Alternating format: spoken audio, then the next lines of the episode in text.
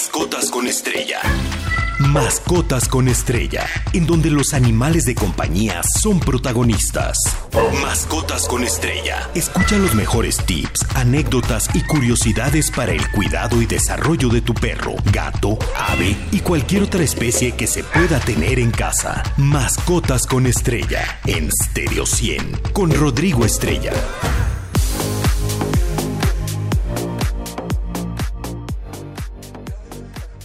Muy feliz sábado, sábado 28 de octubre ya. Estamos por terminar el mes, es el último sábado de octubre.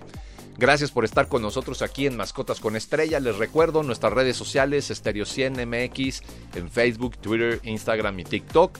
Así como nuestra página web, stereo100digital.mx, donde puedes encontrar los podcasts de programas pasados. Pues hoy les traigo un tema eh, que en lo particular a mí me gusta mucho. Eh, les voy a platicar un poquito de las mascotas con discapacidad. ¿no? Hay muchas que buscan un hogar, nosotros tenemos varios eh, pues gatitos o perritos que tienen algún tipo de discapacidad y esto es muy muy complicado que alguien los adopte. Uno pues por lo, las consideraciones que se debe de tener y otro porque todo el mundo busca un estereotipo en los perritos y por lo general estos perritos pues están fuera de este estereotipo y de la mentalidad de las personas cuando piensan adoptar, ¿no? Y también les voy a hablar, obviamente esto no es una discapacidad, pero tiene mucho que ver, eh, pues nuestro mejor amigo de la tercera edad, los perritos viejitos, los gatitos viejitos que también eh, buscan un hogar y nadie adopta, y pues consideraciones que vamos a tener con ellos. Y también si nos da eh, tiempo, pues les voy a platicar un poquito de los animales fantásticos de la mitología prehispánica, ahora aprovechando que en el Día de Muertos, y pues todas estas pues especies de deidades y cómo lo, lo veían nuestros pasados para, para rendirles este culto homenaje y por qué los valoraban tanto, ¿no? Pues bueno, si ustedes me lo permiten, iniciamos con el tema de las mascotas con discapacidad, porque cuando un posible adoptante, perdón, eh, como les comentaba, está buscando una nueva mascota, un gato sordo o un perro de tres patas, pues no es lo que tiene en mente, ¿no? Precisamente. La vida con una mascota discapacitada puede ser tan gratificante, si no más, que con un cachorro o un gatito perfecto, por decirlo así, con su estado de salud perfecto.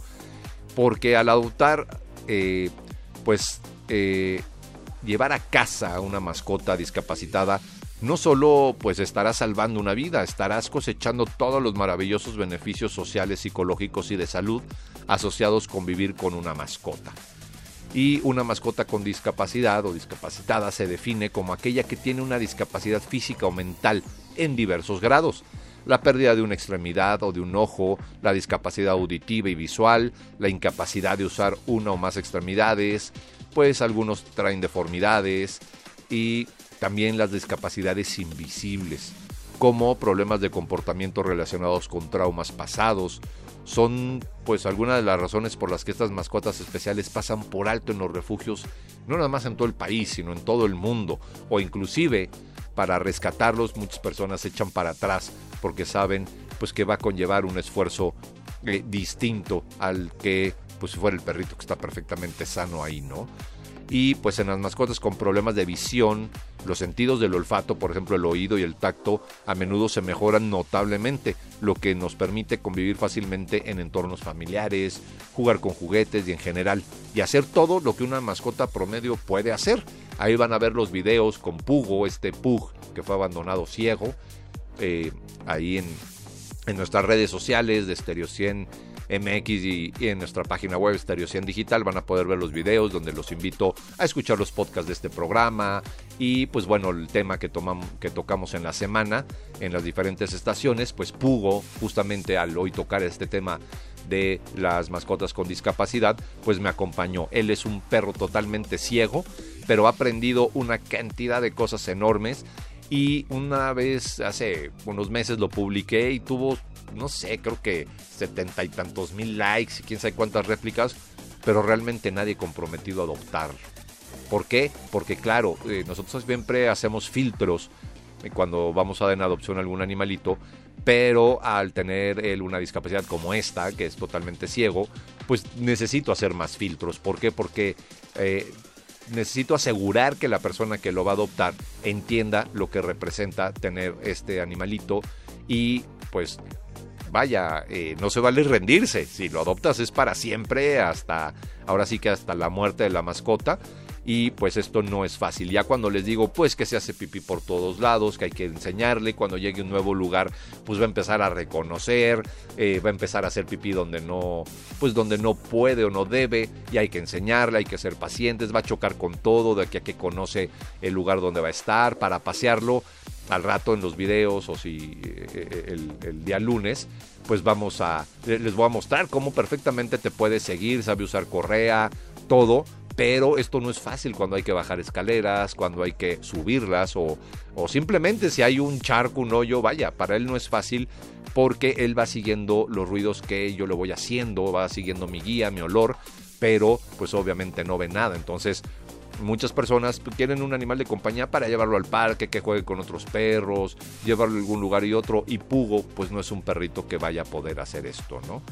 Y este, pues como les comentaba, eh, las mascotas con pérdida auditiva, por ejemplo, eh, también tenemos un gatito totalmente sordo, responden bien a los comandos del lenguaje de señas y como beneficio adicional, generalmente, por ejemplo, este gatito pues casi no maulla porque no se escucha, ¿no? En el caso de los perros pues llegan a ladrar menos y no hay caos cuando suena el timbre o durante una tormenta eléctrica, pues a ellos no les da miedo los truenos, los cohetes, ¿no? Se podrá decir que, esto puede ser una especie de, beneficio.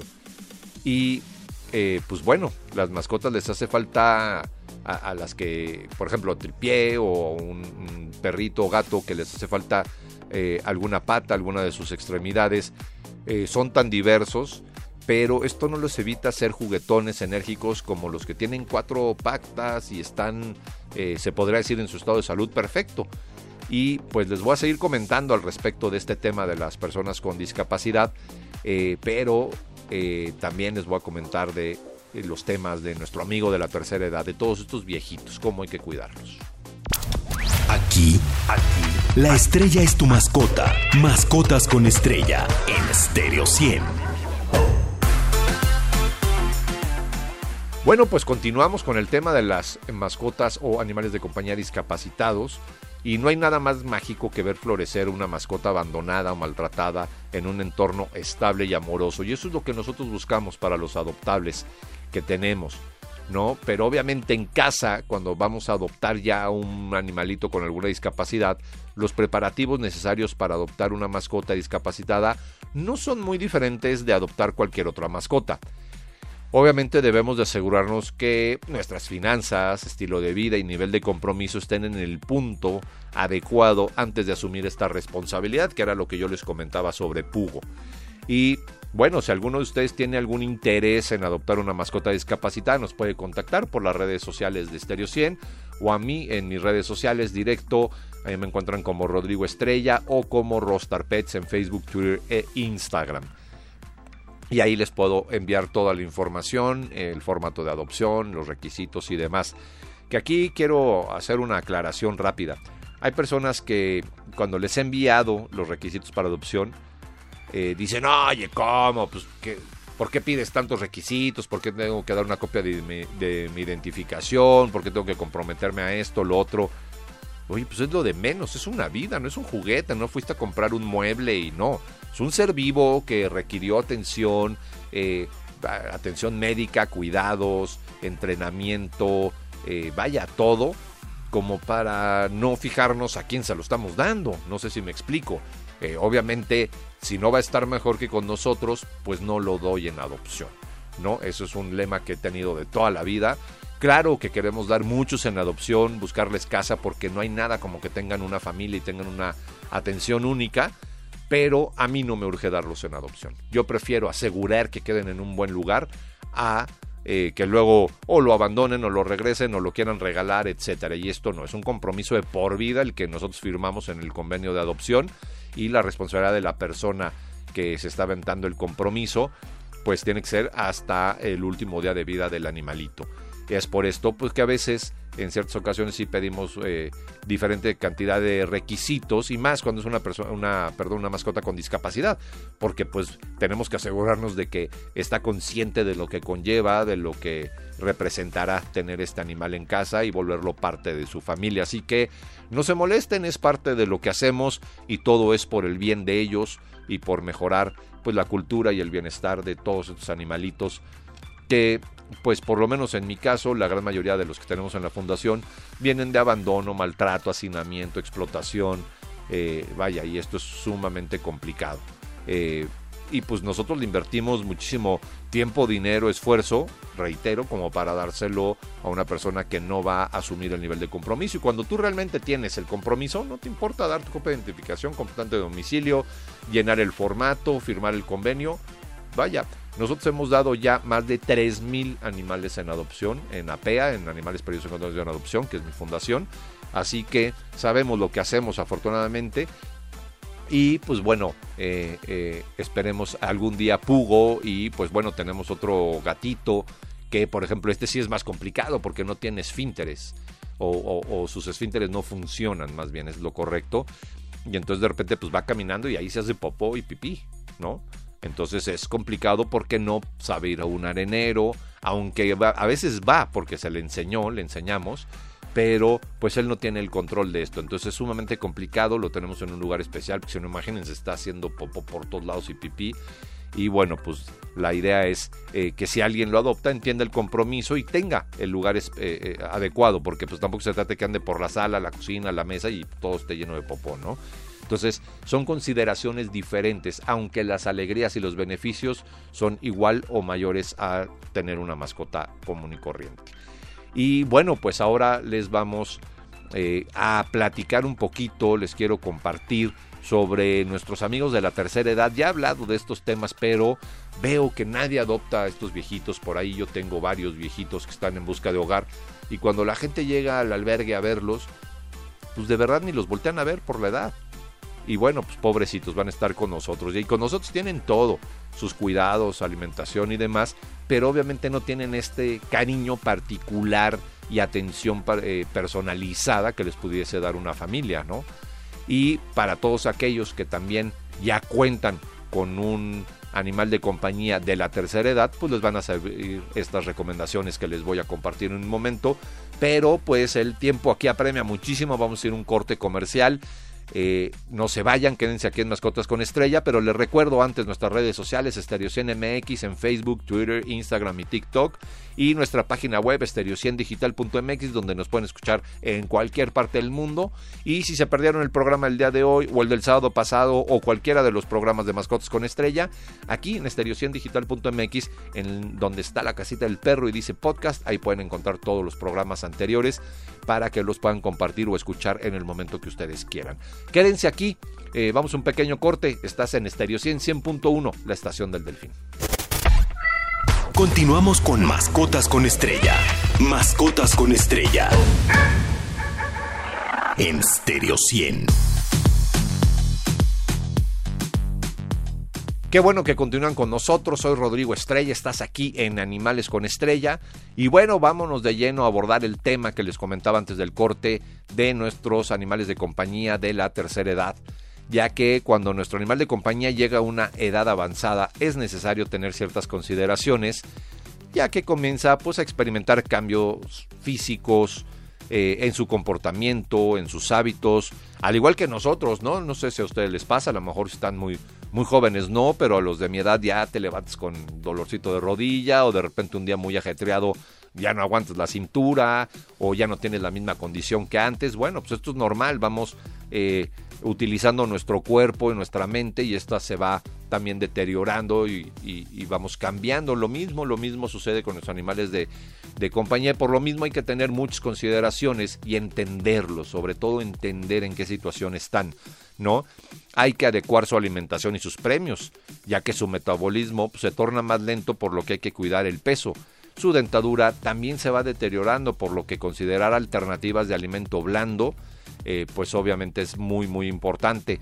Obviamente los huesos y carnazas quedan totalmente descartados y al cuidar su alimentación e hidratación es indispensable eh, que esta sea la adecuada para evitar pues enfermedades, ¿no? Hay que considerar en algunos casos darles vitaminas o suplementos para complementar sus requerimientos diarios. También, obviamente, tenemos que ir ajustando su actividad física, solo la necesaria, y cuidar el tipo de juego. Siempre hay que estar pendientes que no tengan molestia, dolor y que su nivel de cansancio pues sea moderado, ¿no? Porque a veces seguimos creyendo que es el mismo cachorro y ellos por estar tan felices jugando, seguimos eh, cansándolos muchísimo y no, esto puede ya inclusive llegar a ser perjudicial para ellos. Y conforme el tiempo, pues su rendimiento obviamente va a disminuir. Hay que ser pacientes en sus paseos y entender que va a requerir dormir mucho, mucho más. Y en los paseos me refiero es que a veces les damos una vuelta muy grande y vamos a ciertos lugares y a lo mejor ya no va a aguantarlo, ¿no? Ya se va a cansar antes eh, y pues él va a preferir descansar por el tema de la edad, ¿no? Obviamente también tenemos que eh, cuidar los juguetes que le damos y e irlos, perdón, adecuando según su edad para cuidar su salud física, incluyendo su dentadura que ya les comentaba, y muy importante que continúe con su sociabilización y sus paseos, pero esto de acuerdo a su edad, a su estado físico, de salud, etcétera, ¿no? Y hay que prestar un poco más de atención a la higiene. Tenemos que comprenderlo y no regañarlo. Esto es algo bien complicado, pero no podemos estarlo regañando. Sus esfínteres pues van a ir perdiendo fuerza, sus reflejos, su fortaleza disminuyen, por lo que pues tendrá sus accidentillos por ahí de no llegar al baño y en muchos casos ya cuando están muy grandes pues a lo mejor va a tener que usar hasta pañal, ¿no?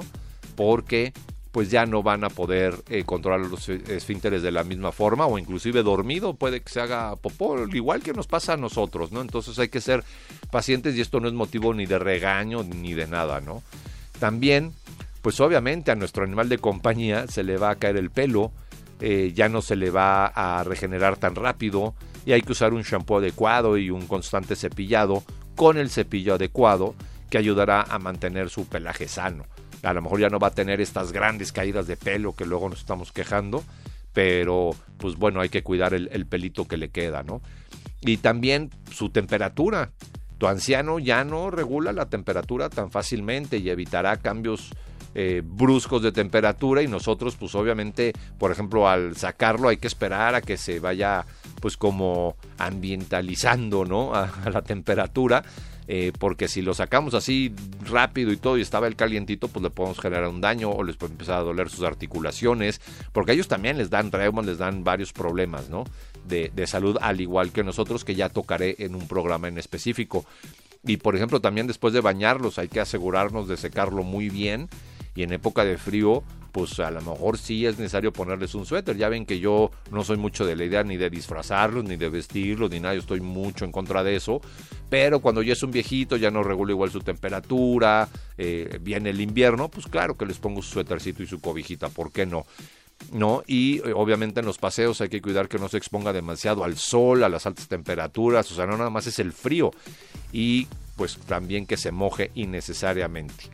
¿No? Y pues rápido, antes de irnos a la última sección de este programa del día de hoy, eh, pues, como siempre les voy a recomendar, no importa la edad, pero más siendo un, viejito, pues que visiten al veterinario regularmente. Es importante que revisen su estado de salud constantemente para evitar eh, o detectar tempranamente posibles enfermedades del corazón, de anemia, tumores, displasia, sordera, ceguera, reumas, descalcificación, por mencionarles algunas y el médico veterinario de su confianza es quien puede guiarlos en este proceso con su mejor amigo y darle una calidad de vida hasta lo inevitable. Lo más importante es amarlo y recordar que necesitan más cariño, afecto, paciencia y tiempo de calidad y será más dependiente de nosotros y requerirá de tu cariño, atención y consideraciones. Así que ya sabemos y bueno, vamos ahora con el último tema que pues a mí en lo particular me gusta mucho mucho. Mascotas con estrella en Stereo 100.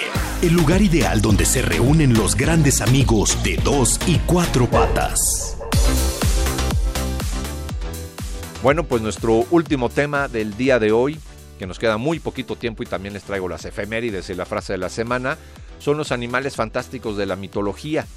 Eh, ¿Por qué toco este tema? Pues ya ven que he estado hablando ahora porque viene ya el Día de Muertos en unos días Y pues todo esto tiene que ver también con ellos, ya que desde el inicio las grandes culturas de la humanidad, pues todos los animales han tenido un paso eh, eh, importante en nuestra imaginación y un peso considerable en las creencias. Eh, ellos han habitado este planeta mucho antes que nosotros, por eso muchas civilizaciones desde los egipcios, los chinos y hasta las culturas mesoamericanas los han dotado de una personalidad y un significado.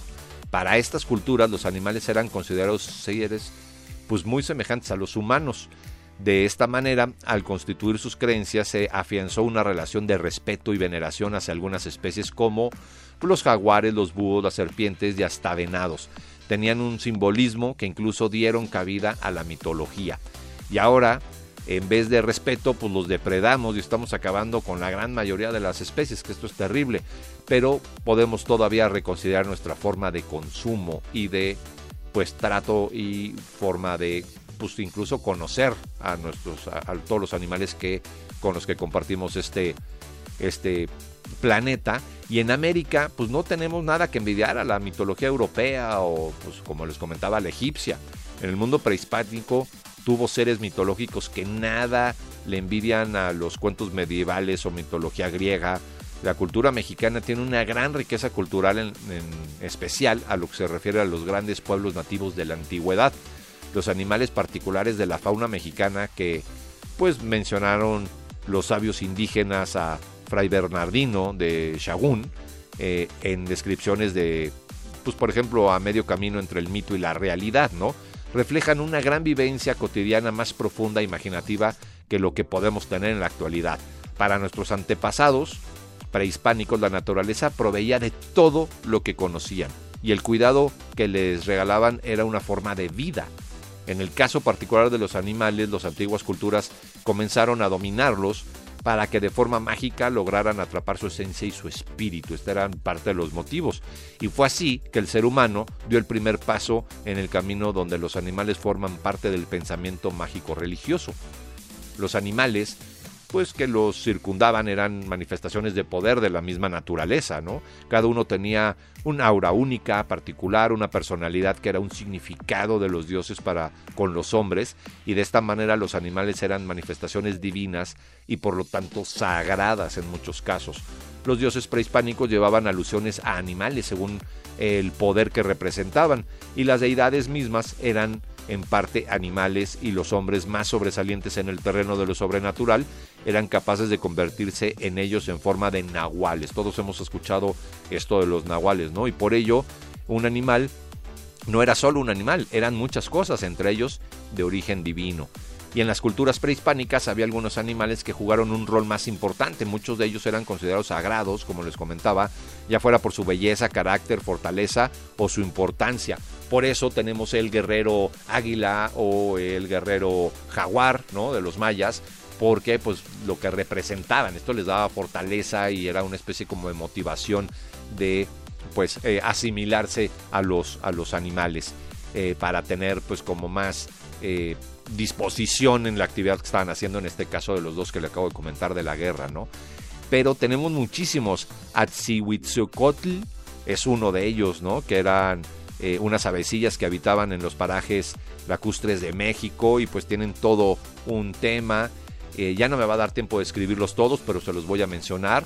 Zipatlisili es en la mitología azteca Zipatli o el lagarto negro, que era una voraz y primitiva monstrua criatura marina, mitad cocodrilo y mitad pez, ¿no? El Datslum, eh, que fue un monstruo que aterró a los mayas durante mucho tiempo, el atotolín, el atotolín o gallina de agua era considerado como el rey de todas las aves de las zonas lacustres de Tenochtitlan, y esto es muy interesante, pero de todos modos Aquí en la en estereocien.digital.mx en la página web de Estereo 100 vamos a estar poniendo la descripción de cada uno de ellos y pues eh, Yatlespetzutli, perdón si no los pronuncio exactamente como son, pero bueno, no es lo mío, ¿no? Eh, estos animales en los bosques cercanos a Tenochtitlan aparecían eh, sin cabeza y hacían ruidos semejantes a la tala de un árbol, imagínate. eran como muy, raros. Les digo, todas las descripciones las vamos a poner aquí en la página de Stereo 100 y Ahuitzotl era una criatura con forma de perro y manos de mono. Estaría padre tener uno así, ¿no? La verdad, yo sé que van a decir que qué luego, pero bueno. Ixpectecatli Bueno, este sí está muy difícil de pronunciar, ustedes disculpen. Y la mitología de los náhuatl tenía una de las eh, cuatro deidades de la muerte y es una de ellas. Y así que, pues bueno, se nos acaba el tiempo y rápidamente de hoy sábado 28 de octubre al viernes 3 de noviembre, pues mañana es el Día Internacional del Gato, sobre todo en Estados Unidos, ya les he contado la historia de SOX, si no también la vamos a estar publicando. Cada primero de noviembre se celebra el Día Mundial de la Ecología y el 3 de noviembre como Día Internacional de las Reservas de la Biosfera. Vamos a estar publicando todo esto y recuerden el día 3, el Día de los Animales Difuntos. Me despido con la frase de la semana. Las mentes más profundas de todos los tiempos han tenido compasión por los animales. Friedrich Nietzsche dio esta frase. Pues que tengan muy feliz sábado, quédense aquí con la querida Dani Nurreta en Estéreo 100.1, siempre contigo, la estación del Delfín. Yo soy Rodrigo Estrella, hasta el siguiente sábado. Mascotas con Estrella, el lugar ideal donde se reúnen los grandes amigos de dos y cuatro patas. Mascotas con Estrella, en donde los animales de compañía son protagonistas. Cada sábado de 7.30 a 8 de la mañana. Mascotas con Estrella está de pelos. Con Rodrigo Estrella, solo por Stereo 100.